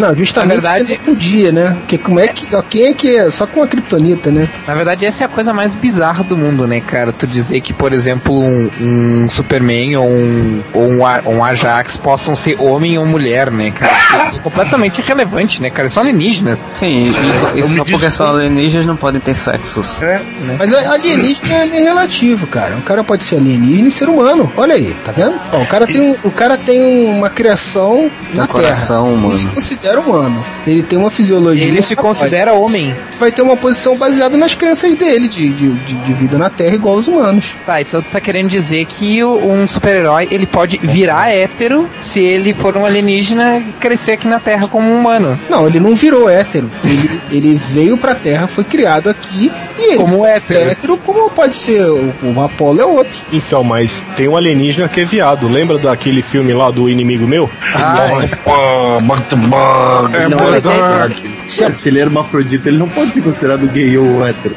Mas não muda o fato de que pra tirar o cabaço da super moça tem que ser foda. né? Mas eu acho que eu acho que se era pra ser gay, teria que ser gay ou Lex Luthor ou Coringa. Isso mostra, explicaria a fixação deles pelos. É, mas aí é justamente isso. Eles não querem justamente associar com o vilão, né? É. É. Sim, sim, pra não ficar as, as associações dos gays da América Falaram falando que que- todo gay é vilão. Seu viado, você falou que a gente é ruim, sua bicha má. Viado que vai atrapalhar tudo agora, o Ryan Reynolds vai fazer o, o Highlander. é, é verdade. Vamos lá, vamos tecer essa viadagem aqui. Foca no trabalho. É, Viadagem é coisa de boiola, não quero saber disso. hum, homofóbico, sabe? que Geralmente é boiola, né? of silence.